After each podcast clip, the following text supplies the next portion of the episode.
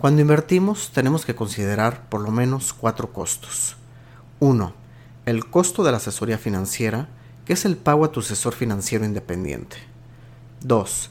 El costo del custodio, que es el banco o broker donde duerme tu dinero. Algunas instituciones cobran comisiones por la compra y venta de activos o por custodiar los activos. 3. El costo de los instrumentos de inversión, como son los fondos mutuos, ETFs, que internamente cobran por manejar estos vehículos. Cuarto y último, el costo del gobierno, que te cobra impuestos sobre tus rendimientos.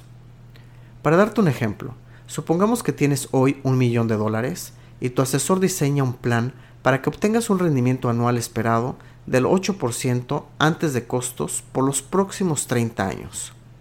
Si los costos fueran cero, en 30 años ganarías 10 millones de dólares. Sin embargo, si todos tus costos son 2% anual de tu portafolio, entonces después de 30 años tendrías menos de 6 millones de dólares. Es decir, pagaste casi el 50% de tus ganancias en costos.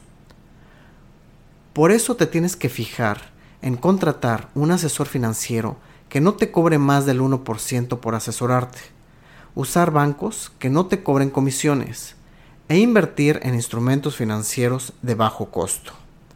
También debes evitar estar comprando y vendiendo frecuentemente instrumentos financieros para minimizar pagar comisiones e impuestos.